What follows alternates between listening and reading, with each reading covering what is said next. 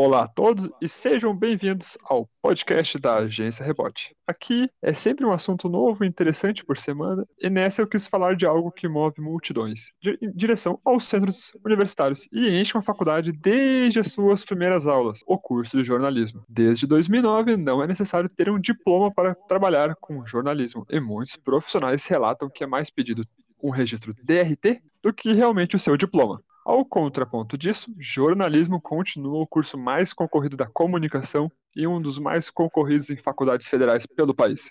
No último vestibular da URGS, por exemplo, jornalismo foi mais concorrido que o curso de direito e todas as engenharias. Toda essa procura faz com que a gente tente entender os motivos que levam esse curso ainda a manter tanto prestígio mesmo com anos de ataques e de cortes de seus direitos.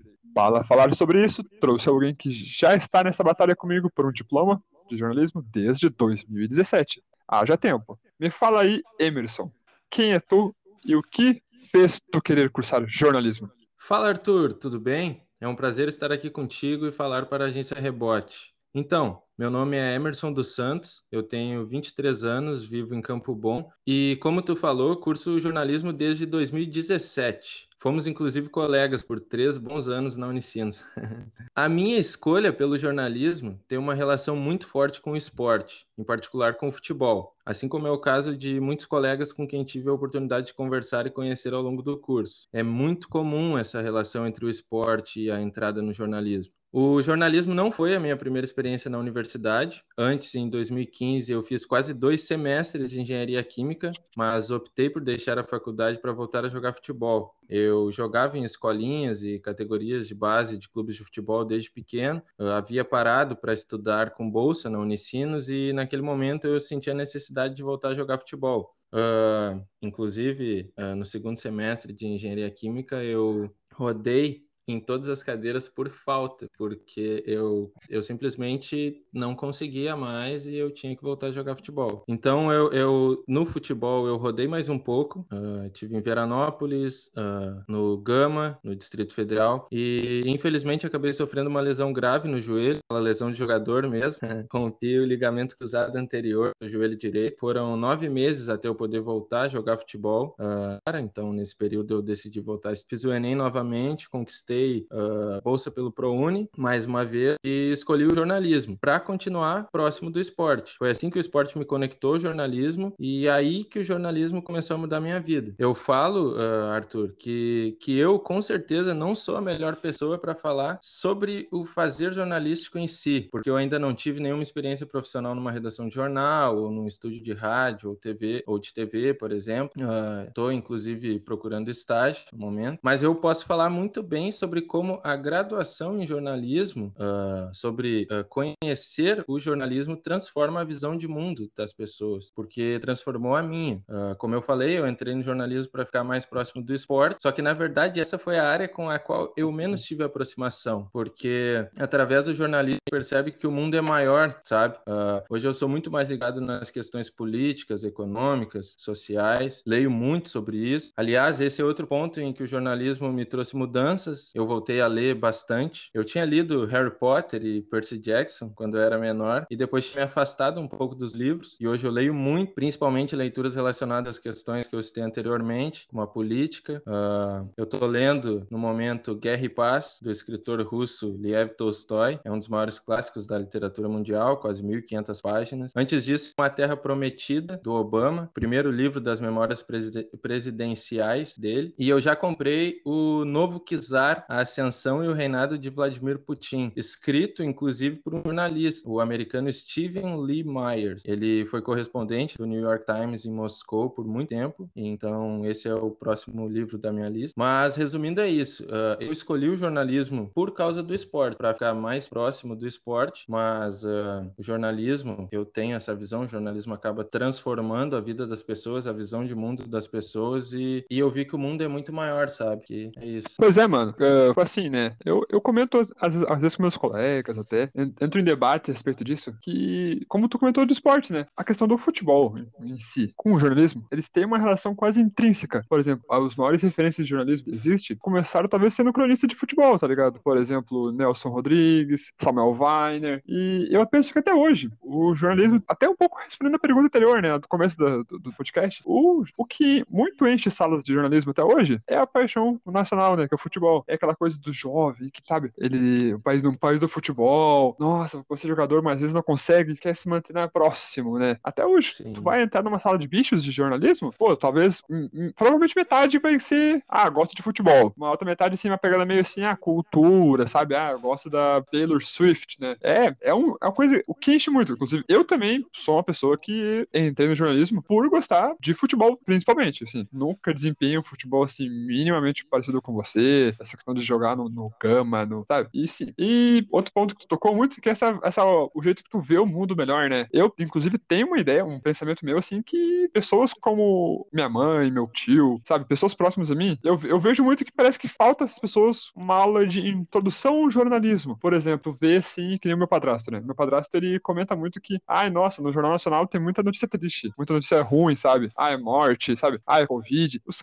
os caras chegam a comentar que, assim, tipo, ah, não, falam muito de Covid nessa, nesse momento atual, né? É, falta essa visão que a gente ganha no jornalismo, nas, nas salas de aula, com os colegas, com a experiência com professores, falta muito as pessoas que estão de fora, né? Acho que pode concordar comigo nesse sentido, né? Concordo, sim, Arthur. É, uh, o jornalismo, na verdade, ele tá aí para mostrar o que tá acontecendo, para denunciar o que tá acontecendo de errado no mundo. No momento, são as mortes por Covid. Então, uh, é impossível que isso não esteja nos jornais. E eu até entendo que, que as pessoas uh, não gostam de ouvir falar disso, querem se afastar um pouco disso, mas, cara, não tem como. Infelizmente, é o que está acontecendo e tem que ser retratado. O jornalismo tem que noticiar isso para que mais mortes sejam evitadas, né? É, é, uma das funções do jornalismo, penso eu, nesse mundo pandêmico, é a, a intensa denunciação de erros, né? Tu vai falar assim, ah, não, ó, tá crescendo o número de casos. Aqui, ó, na região sul do Brasil, ó, o hospital tá ficando cheio, fique em casa. Porque se dependesse, por exemplo, do governo federal, estadual, não importa muito a esfera, principalmente o federal. É um projeto em curso de matar, matar a nossa, nossa população. Mas até as outras esferas, eles são um pouco relapsos, tem erros, e é, culpa, é dever do jornalismo fiscalizar isso. Vai, deixar um, É que nem dizem que o jornalismo é o quarto poder, né? Temos que cuidar Sim. sempre dos outros três e denunciar é pro povo se eles erram. É, o jornalismo ele tá aí para, como tu falou, para fiscalizar poderes de, de qualquer nível. Não é só o governo federal. O jornalismo tá aí para apontar erros nos governos estaduais, municipais, entendeu? Uh, que nem a gente. Antes da gravação a gente estava lembrando do caso dessa denúncia num município do interior do estado, um município de 2.500 habitantes, onde foi houve um desvio de 8 milhões de reais por parte de um secretário. Essa denúncia ela só foi uh, possível do jornalismo, entendeu? Sim. Então o jornalismo ele tá aí para fiscalizar os poderes, né? Os poderosos, eu diria, não só uh, o público, mas empresas, né? Sim. É, realmente, essa, essa linha a gente concorda completamente, sim. Mas, dando uma, uma seguida na, na, história, eu e tu estamos nesse curso há alguns anos, talvez anos demais, né? Inclusive.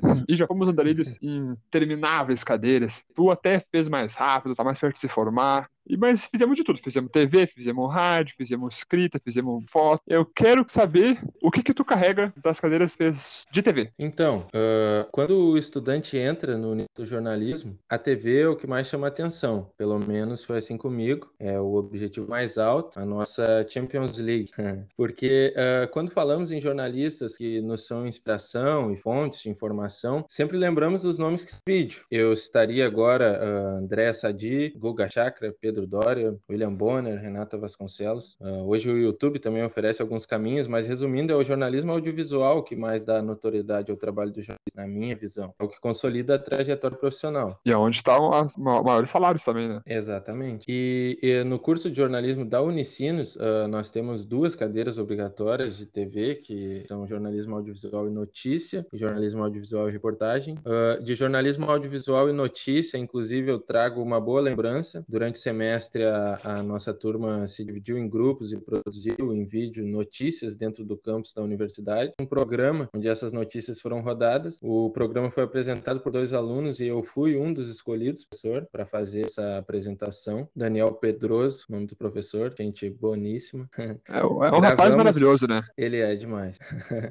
Gravamos no estúdio da TV Unicinos, então foi uma experiência muito legal. E, e aí chegou um momento do curso onde temos projeto experimental e tu escolhe entre audiovisual, radiojornalismo, fotojornalismo. não lembro agora se tem, se tem mais alguma área. Reportagem? Reportagem. É Isso, a parte escrita. Uh, uh, e tu escolhe uma dessas áreas para se aprofundar nos trabalhos. E, e eu escolhi o jornalismo audiovisual. Eu cursei essa disciplina em 2019, no início da pandemia, já com aulas à distância. Foi um momento uh, interessante. 2020? 2020, discurso de 2020, é, já com aulas à distância, né? Uh, foi um momento bem curioso, assim, interessante, porque uh, de forma totalmente remota a gente produziu um documentário sobre como estávamos encarando aquele período.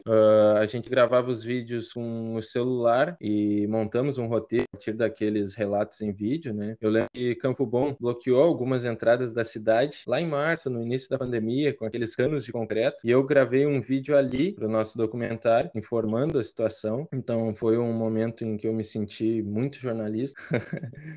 e então são lembranças que, que me marcaram assim na trajetória acadêmica uh, em relação ao jornalismo audiovisual, a, a parte da, da, da produção, né, do laboratório de jornalismo, assim, é algo que, que marca o aluno, né? Sim, sim, é, é, é uma experiência muito boa. Tem seus, seus problemas, seus deslizes, mas é muito boa. Eu fiz as duas cadeiras de, de TV contigo aí, foi acredito que um pouco antes do que eu fiz, porque eu fazia muitas cadeiras tal, mas assim, eu fiz, eu fiz as duas que tinha na Unicinos, e eu lembro, por exemplo, em reportagem, eu lembro mais de audiovisual e reportagem. A primeira, que a de notícia, aconteceu até coisas que dificultou um pouco o aprendizado. Por exemplo, a professora que me dava aula, que era a professora Daniela, eu acho, não, não vou lembrar agora. Não, Daniel, cara, a, a professora é Débora, Débora. Débora, isso. Ela tava grávida, e ela se licenciou no meio, no meio do semestre, e isso, tipo assim, atrasou um pouco a questão de mexer com o software. Sempre foi uma dificuldade da cadeira de editar, assim, sabe? Mas a questão só de filmar, que é parte do jornalismo, assim, a gente teve uma de experiência com a áudio de notícia. Lembro de, por exemplo, de, de fazer uma, umas, umas coberturas em off, assim, umas passagens. O, a gente, eu fazia, fazia com o nosso colega chamado Ober, né? E a gente, a gente fez o grupo, a gente fez trabalho sobre com futebol americano. A gente foi cobrir um jogo do futebol americano. Sim. Que era, sei lá contra não sei quem, tá ligado? Mas era uma baita experiência. Tu vai num jogo, tu vai lá como. Bom, é um jogo é amador, mas tu vai como imprensa. O Ober entrava no campo e filmava de dentro do, dentro do gramado. E na segunda a gente fez a segunda cadeira que é de reportagem, a gente faz uma pegada meio assim, tipo, tem duas saídas de campo, né? Deve lembrar, deve lembrar que são duas saídas de campo que tem que fazer nessa Lembro. cadeira pra tu gravar um. Se não me engano, é um vídeo longo, de 10 a 15 minutos. E Sim. a gente escolheu falar sobre rádios web. Então, é uma ferramenta um pouco semelhante com o que eu faço aqui. Talvez, assim, lembra um pouco. E a gente entrevistou dois amigos que, que o Uber tem na vida, assim. O Uber e o Renan, Sim. né? O outro cara que era do meu grupo, Renan Oliveira, mais antigo. Porra, o cara era, era currículo 6, né? Nós tava no 7 e tava no 8 já, o atual. Nós era do 7 e ele era do 6. E tem um 8 na URGS agora, no Ensinos agora. Uh, a, gente, a gente foi no jogo do Grêmio, né? Na verdade, eu acabei não indo, porque choveu, não tive como, não tinha como ir, mas meu grupo, meu grupo teve margens numa partida do Grêmio, a gente de ligar pra um, ligar pra outro, aí um cachazinho, porra, a gente, nossa, uma cobertura, uma cobertura de futebol, é uma coisa que o cara gosta. E, mas eu, comentando um pouco que tu falou a respeito da questão de pandemia, que eu fiz projeto experimental já na pandemia, 2020. Aqui na URGS, uh, é um pouco diferente a questão de TV, tá ligado?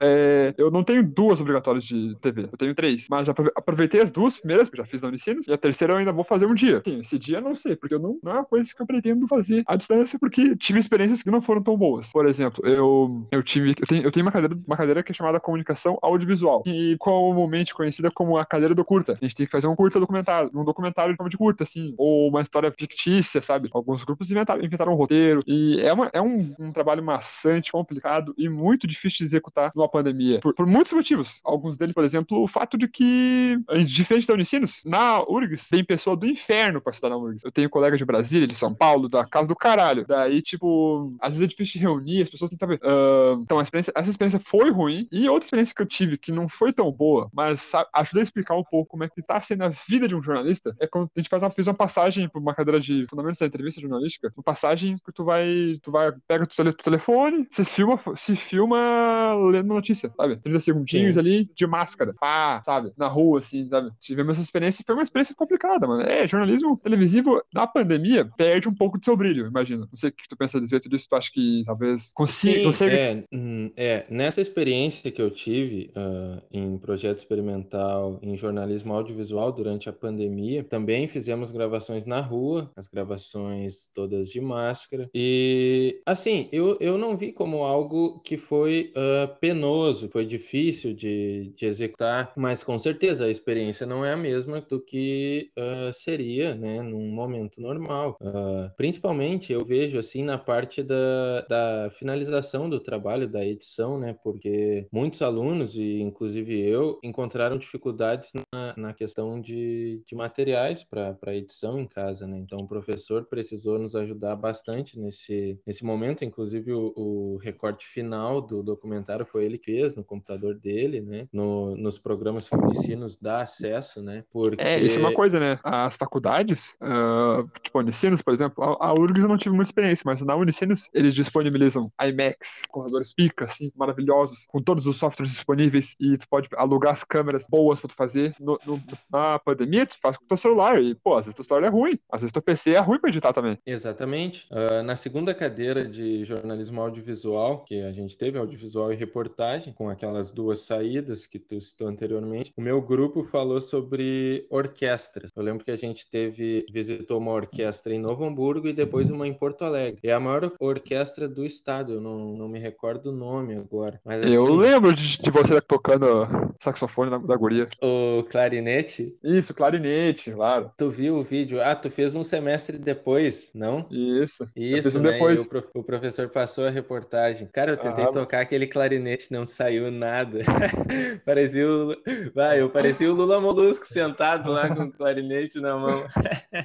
muito bom, muito bom. Não, e o que eu ia falar é que, cara, a gente levou um material, assim, para fazer aquelas gravações nas orquestras, um material primeiro mundo. E aí, durante a pandemia, em casa, a gente não tá preparado para isso. A, as gravações que eu fiz eram com meu celular, com meu Motorola. Então a qualidade não fica a mesma, né? É... Mas eu acho que, por, por em se tratando de uma pandemia, eu acho que talvez a, a qualidade não fosse o mais importante naquele momento. O mais importante era, era realmente uh, gravar o momento, sabe? É um momento único, assim. Eu espero, né? Espero que não enfrentamos mais pandemias, mas uh, para nossa geração, é, esse foi um momento único. Tu fazer parte de um trabalho que, que gravou aqueles primeiros meses, assim, foi muito importante. Eu acho que a qualidade naquele momento estava em segundo plano, sabe? Concordo contigo, meu, meu parceiro. Mas só uma colocação. Estou farto de viver momentos históricos. Sim. Lamentável. Queria, na, na, minha opinião, assim, eu queria ah, ler a respeito da pandemia que aconteceu há anos antes de eu nascer. Tá bom, tá bom, eu viver tranquilo. Mas, porra, ter que viver, passar dois anos em casa, uma quarentena, ter que fazer aula EAD, tem que. Eu não sei se vocês usam o Teams também. O Teams. Uma lamentável, uma carroça esse Teams, eu odeio.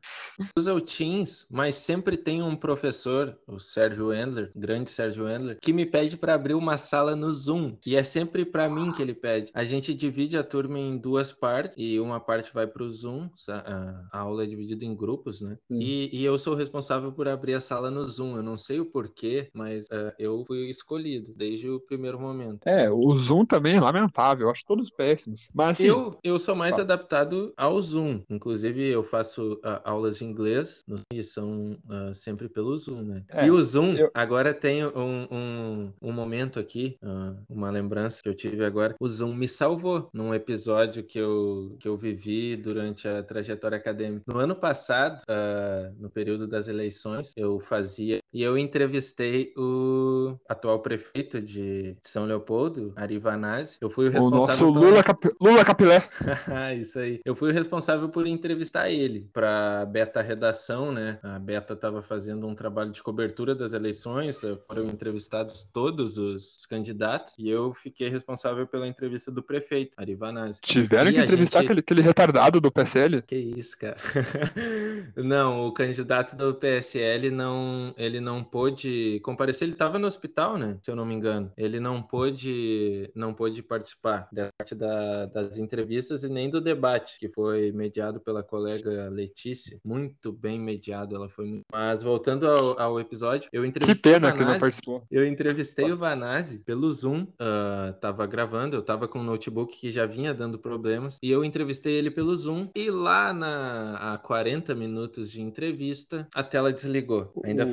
Faltavam algumas umas três, quatro perguntas. A tela desligou. Meu Deus, eu tentava ligar aquele computador, não ligava, e aí quando ligava, a tela ficava piscando. E aí eu uh, liguei para o assessor, tá tendo um problema aqui. Em último caso, a gente faz as perguntas, uh, refaz as perguntas por áudio, WhatsApp, e aí ele, ele pode uh, escolher responder de forma mais rápida, né? Um direito dele. Mas as perguntas que eu tinha feito, questionado sobre diversos assuntos, assim, ele tinha respondido de forma bem aprofundada. E aí depois, tarde, quando eu consegui ligar o, o notebook, quando eu consegui religar ele, o Zoom tinha salvado o material. Eu tinha colocado para gravar, só que eu achei que, pá, desligou, não vai ficar nada porque eu não exportei arquivo, nada. Quando eu religuei o computador, eu abri o Zoom, ele começou a exportar aquele material que, eu, que tinha sido gravado até o momento. Então o Zoom me salvou, ah, devo muito ao Zoom. Que perfeito isso aí, mano. Não sabia que fazer isso, mas ah, salvou demais mesmo. Foi foda.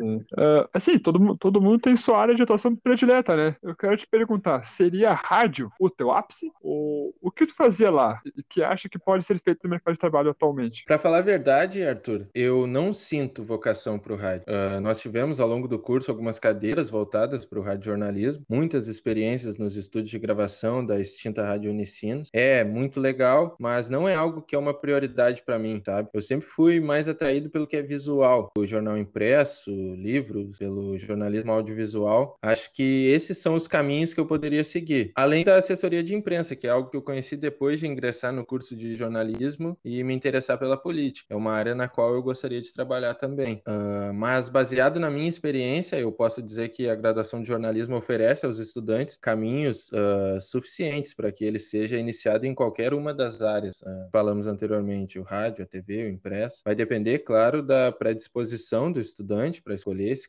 dedicar a ele. No meu caso, hoje, eu busco um estágio e esses estágios uh, que eu estou buscando são na área da assessoria de imprensa. Mas em relação ao rádio, uh, realmente não é algo para o qual eu, eu sinto vocação. Pode crer, pode qual crer. É a tua, a qual é a tua relação com o rádio, mas realmente para mim não é algo que desperta interesse. Não, eu te entendo, eu te entendo. Uh, todo mundo, todo mundo tem suas áreas, né? Inclusive, que coisa de maluco quem que gosta de assessoria, hein? tô, fazendo a, tô fazendo a cadeira agora. Bah, que professorzinho lamentável. Não, não é bem o professor, é mais a cadeira mesmo, assim, que dá, assim, não, não apetece, a turma assim. Mas isso não é o caso, né? Em rádio, uma coisa que eu acho que os nossos professores faziam, que eu, eu fiz ela com o Bruno Lima, na Rádio 1, e com o Ender no Rádio 2, né? Que era tipo rádio notícia e rádio reportagem. Isso. Uma coisa que eles faziam naquela época, que se tu for pensar, é uma coisa, é uma situação que se provou muito, muito acertada. Por exemplo, em Rádio 2, que é com, com o Endler, nós fazíamos podcasts, digamos assim. Eu lembro de fazer, por exemplo, dois durante a cadeira. Um que foi sobre os 15 anos do Grêmio sem, sem ser campeão, da, sem títulos, né? Uhum. E muda um pouco a ideia, sabe? Aquela coisa de tipo assim, aquilo lá que eu fiz era bem roteirizado. Eu escrevia tudo que eu ia falar e ficava lendo. Não ficava algo tão natural, assim. Mas tava lá a ideia já. Algumas, algumas bases eu até uso, uso até hoje no meu roteiro do que eu tô, por exemplo, lendo agora, tá ligado? Sim. Uh, mas, é, mas é diferente. Esse aqui que eu faço é bem menor, mais livre. Uh, outra coisa que. Outra coisa, outro, outro podcast que eu fiz foi um mais longo, com uma entrevista, né? Eu fiz sobre iniciação científica no Brasil. E eu. E é uma coisa assim que sim. É uma. uma era meio rústico pra modernidade que existe hoje, né? Mas era assim, eu, eu tive que ligar pra guria, a, a guria atender, o, o, o Cláudio da mesa, mesa de som, plugar meu celular na mesa de som, e nisso ela tava, tava ao vivo pra ela. Ela tava ao vivo no, na, na, na né? Que é uma coisa assim, que, por exemplo, a gente faz agora no Anchor aqui, que estamos fazendo aí tu. Não precisa te ligar, não precisa plugar em nenhum lugar, sabe? E cabe até cinco pessoas, pode fazer uma, uma baderna nessa, nessa conversa aqui. Mas isso aí de podcast, por exemplo, já tava lá a ideia. E se provou muito, muito acertada, porque depois, da, depois daquela, eu fiz, eu fiz era 2018, né? Faz dois anos e meio, quase três. E depois disso, Globo investiu horrores em podcast. Quase todo mundo tem um podcast atualmente. Eu faço um podcast, tô fazendo um podcast agora, né? É uma coisa assim que se provou um acerto. E tende a crescer, tende, sabe? Agora tem podcast, meu, de novela, tem podcast do Antônio Fagundes lendo, lendo história. Vou procurar no, nos agregadores ali da, com, a, com a coisa da Globo, assim. Tem podcast, por exemplo, tem um, a HBO faz uns que eu acho muito bom. Por exemplo, saiu o Watchman, né? Faz um tempinho que saiu o Watchman já, mas saiu. E quando saía um episódio de Watchmen, no, no, outro dia de manhã já tinha um podcast comentando o episódio de Watchmen. Essa coisa de multimídia, assim, sabe? Sim. Daí eles iam, iam debatendo assim, tipo, ah, será que esse, essa, essa coisa que apareceu aqui vai ser importante? mas por que, que tá aparecendo essa coisa aqui? Ou, assim, por exemplo, quando saía, quando saía His Dark Materials, que é Fronteiras do Universo, eles debatiam, ah, nos livros, essa personagem aqui fazia tal coisa. Pra quem não entendeu o que, que é essa coisa aqui, nos livros conta que é isso. É, se, se, tu ouvir a série e ouvir o podcast, era uma, um complemento pra tua série, assim. E, pô, é uma, é uma coisa recente essa ideia de podcast tão massiva, assim. É, os podcasts explodiram, né, nos últimos anos. Eu faço uma relação com a questão do, dos serviços de streaming de vídeo, porque, querendo ou não, uh, algumas pessoas hoje deixam de ir nos cinemas, porque. Mas pensando aqui rapidamente, eu, eu fiz essa relação com. Eu faço essa relação com os streamings de vídeo, porque tu, tu assiste um filme quando tu quer. O podcast, tu escuta o episódio quando tu quer, quando tu pode. Às vezes, uh, um programa de rádio vai falar sobre um assunto que tu quer ouvir, mas é três horas da tarde, tu tá trabalhando, tu não pode estar tá ouvindo, e depois tu Verdade. não vai mais poder ouvir, porque dificilmente os programas de rádio são disponibilizados depois em algum, em algum local, é, tipo, Spotify. Tipo, Bola nas Costas, por exemplo, que é o programa esportivo do, daquele estado de maior sucesso da rádio, é às 11 da manhã. Qual, qual que é o trabalhador que consegue ouvir isso? Então, o, os podcasts trouxeram isso. A, a, pessoa, ela procura o podcast de, de acordo com o, o, assunto que ela, que ela gosta, que ela se interessa em ouvir e escuta quando ela quer. Então, eu acho que é uma ideia muito interessante. Confesso que eu consumo pouco uh, podcast, podcasts e, e, o rádio em geral. Como eu te falei, eu, eu, sou mais atraído pelo, pelo que é audiovisual, pelo que é o que é visual, né? Hum. Eu assisto bastante YouTube, né? Uh, uh, Netflix, sabe? coisas nesse sentido. Eu procuro ler quando eu quero me informar. Eu procuro ler sites de notícia. Eu leio New York Times, The Guardian. Eu me informo dessa maneira. Eu acabo usando muito o rádio, sabe? É, é uma coisa que até eu tento fazer aqui no meu podcast, por exemplo. Essa questão de tu pode acessar a qualquer momento, mas também tem, tem uma, alguns podcasts, eles fazem uma questão, dificulta tu acessar a qualquer momento. Por exemplo, um podcast sobre futebol, né? E se esse podcast sobre futebol falar sobre os destaques da semana, sabe? Ah, não, o próximo podcast vai falar sobre a eliminação do PSG, por exemplo. Se fala disso, vamos supor, ah, vou assistir, eu vou, os caras lançam no domingo, vai ouvir, tipo, na sexta, já fica meio passado, você não sabe tudo que estão falando, o debate fica fraco. Aqui eu tento fazer uma coisa assim, um por semana e de um assunto diferente, assim. Falei de Grêmio já? Falei de Grêmio, mas sabe, tem um podcast sobre K-pop, um sobre quadrinhos, o, o do River Plate é um, um diferente, assim, que comenta sobre, sobre essa experiência com um argentino, né? É coisas que, sabe, tem como criar um, um nicho específico que atinja legal o seu público. Uh, mas, é, mas continuando, eu queria fazer um comentário que, assim, com um lápis e uma caneta, jornalistas já derrubaram um presidente. Podemos citar o exemplo do Collor, né, que cai depois de, de algumas notícias sobre seu irmão, acho que era irmão ou primo, enfim. Uh, em cadeiras de texto, o que brilhava o seu olhinho? Uh, eu costumo falar que o texto é a alma do jornalismo, né, Arthur? Uh, o jornal impresso foi a primeira mídia que possibilitou a veiculação de informações na história, então o texto é a base de tudo sobre o que falamos aqui hoje. Vimos uma evolução dos meios de comunicação nas últimas décadas, mas o texto ainda se faz presente, principalmente no jornalismo digital, e mesmo quando falamos em rádio jornalismo e jornalismo para TV, ainda há o texto. Quem não é do meio pode não saber, mas os jornalistas não ligam um gravador ou uma câmera simplesmente começam a falar. Há um texto a ser seguido ali, lido. Uh, existe o texto para esses momentos, para esses momentos. Vou falar de novo. Existe o texto para esses momentos também. É um texto diferente, uma linguagem diferente, mas o texto está ali e se consolida como a base do jornalismo. O jornalista precisa saber e gostar de escrever. E como tu bem disse, uh, com uma caneta, jornalistas já derrubaram presidentes. Acho que o caso mais conhecido é o caso Watergate, né, a renúncia do ex-presidente norte-americano Richard Nixon em 74, após uma série de reportagens do jornalista Bob Woodward, do jornal Washington Post, uh, denunciar operações ilegais promovidas pelo governo Nixon contra a oposição, principalmente. Temos ainda uh, o filme uh, The Post, de 2017, com a Meryl Streep e, e o Tom Hanks, que mostra o mesmo jornal, Washington Post, anos antes de Watergate, publicando documentos que mostravam que os últimos governos americanos tinham conhecimento de que a guerra do Vietnã, que já durava mais de 15 anos, estava uh, fadada ao fracasso americano. Né? Nenhum dos presidentes queria ficar marcado por retirar as tropas do país asiático e seguiu enviando seus jovens para a morte no Vietnã. E o Washington Post ele publica isso, isso causa um impacto muito grande na sociedade oh, naquele momento. Tem, tem, também o Spotlight, que ganhou o Oscar 2015, né? Que relata abusos sexuais de. A história verídica, que abusos sexuais da igreja católica. E Sim. aqui no Brasil, tu também, também pode pensar que a Vaza Jato teve uma influência tardia, talvez tardia, mas Exato. a possibilidade é. de recolocar um presidenciável com tanto nome para a corrida, corrida próxima, corrida eleitoral, é uma coisa inexplicável, assim, muito forte. Sim. É, eu ia citar a Vaza Jato, né, para mostrar que não é só nos Estados Unidos que isso acontece. O jornalismo brasileiro, por exemplo, ele pode causar impacto e não necessariamente só contra governos, né? No caso da Vaza Jato, a gente tem uh,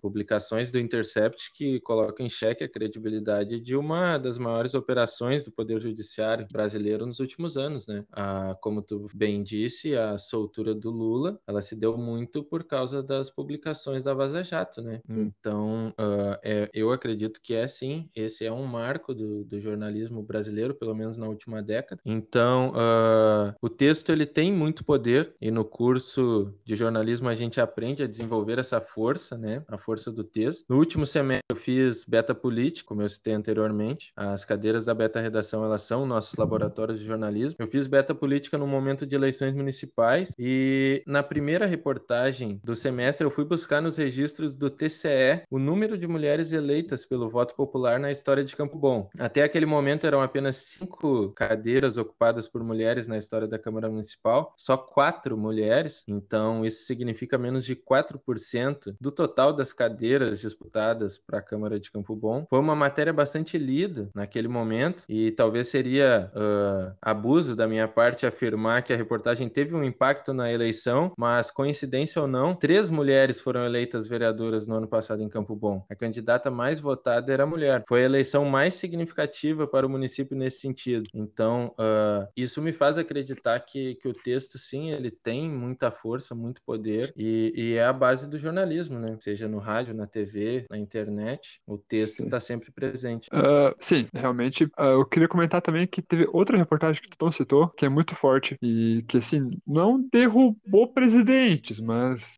derrubou fatos históricos, assim, que foi a reportagem do André Rizek, que o André Rizek que escreve a reportagem sobre a máfia do apito em 2005, que Sim. felizmente tira o título do Inter, mas ah, não sabia é uma coisa que tinha sido ele. É, foi ele, foi ele. E tipo, essa coisa de uma, uma organização tão rígida como a CBF, tendo, tendo que dar o braço a torcer e voltando os jogos que aquele árbitro apitou, porque foi comprovado que o rapaz ele estava fazendo sacanagem, é um fato muito forte, porque não teve nenhum outro parâmetro histórico na história antigo, depois, que tenha acontecido algo semelhante. Eles não voltam o jogo pra, por nada. Atualmente, vai lá, pô, tu vai ver esse erro do uso do VAR, vai ver, sabe? Não tem anulação de partida, não existe isso. Mas nem, mas sabe? Ah, quem teve lá, acho que foi, acho que foi o São Bento na Série B ano passado, joga com o goleiro na linha, porque tá todo mundo com Covid. E os caras não adiam o jogo, não pendem, é um absurdo desse, sabe? Mas ali tiver que dar bastante torcer. E sucumba, também comentando... sucumba, André Rizek, sucumba. não, brincadeira. Foi, foi sim uh, um momento muito marcante pro lado negativo do esporte brasileiro, mas sim, sim. pro lado uh, do jornalismo. É um momento que prova mais uma vez o valor do jornalismo, né? Tu trazer à tona de corrupção e, e que causam impacto e, e trazem justiça, né, ao esporte, eu acho que, que é muito importante. Não é só na política que o jornalismo causa impacto, né? Já vimos no esporte muitas acusações de, de doping, de, de abusos sexuais em equipes, uh, principalmente equipes olímpicas, né? Houve denúncias, né, por parte dos atletas, mas foi só, uh, foi através do jornalismo que essas denúncias foram, uh, se tornaram possíveis, né? Então, em qualquer área, o jornalismo é, é fundamental. É, essa nossa conversa está até meio que juntando com a ideia que eu queria trazer para acabar o podcast, que é por que, que o jornalismo ainda é tão relevante, por que, que tanta gente ainda faz ou quer fazer jornalismo. E é isso, é um pouco disso, é um pouco dessa relevância, dessa força que tem as matérias, que tu vê, por exemplo, teve o aquele movimento do Me Too em Hollywood, começa com uma reportagem do New Yorker e do New York Times, sabe? E também essa questão um pouco da. Eu penso que também a força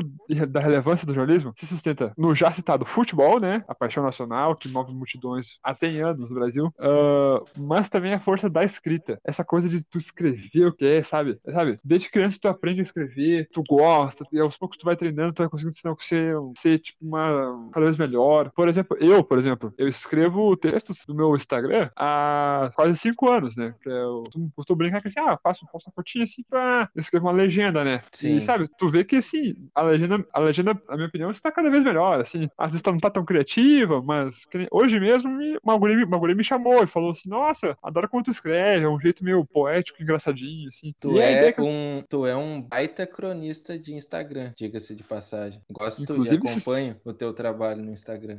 Opa, agradeço muito. Inclusive, se tu procurar no, no, no Twitter, cronista de Instagram, aparece muito bolsonarista me xingando. Que eu usava isso uma vez de, de- na meu- minha, minha descrição no Twitter e um dia caí numa uma ala meio bolsonarista e eles pegavam esse cronista de Instagram, sabe? Cara, lembrei de um momento da tua vida em que tu foi alvo da página Ódio do Bem.